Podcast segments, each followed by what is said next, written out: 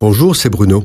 Merci d'écouter ce podcast. N'oubliez pas de vous abonner et d'activer les notifications afin d'être averti chaque semaine des prochaines sorties.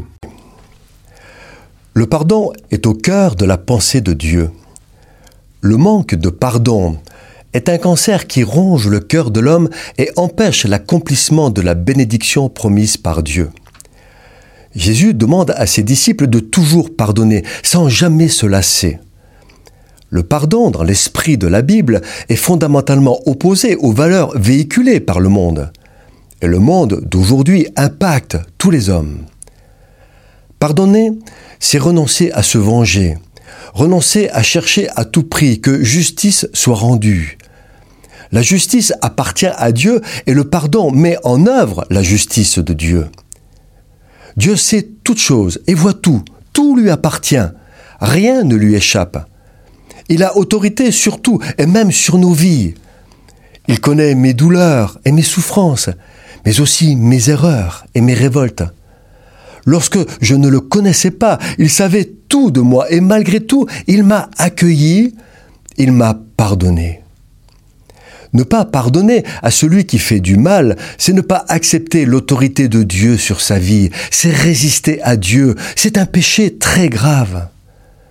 Pardonner, c'est accepter la volonté de Dieu, accepter la manière dont il conduit nos vies, même si ça ne correspond pas à ce que nous aurions imaginé. Lorsque je pardonne, Dieu me récompense. Jésus dit, pardonne-nous nos offenses, comme nous pardonnons à ceux qui nous ont offensés. Comment pourrions-nous ne pas accepter de pardonner alors que Dieu a accepté de laisser mourir son Fils sur la croix pour le pardon de nos péchés? Serions-nous comme ce méchant serviteur à qui une grande dette a été remise et qui n'accepte pas de remettre à son tour une petite dette? Et quelle fut la fin de l'histoire racontée par Jésus? Il fut livré au bourreau. Parfois, la souffrance de la blessure reçue est si forte que les hommes sont écrasés par la douleur. Et cela arrive aussi dans les milieux chrétiens où des chères sœurs et frères en Christ n'arrivent pas à pardonner ceux qui leur ont fait tant de mal. Plus que cela, ils ne peuvent même pas l'entendre et encore moins le comprendre.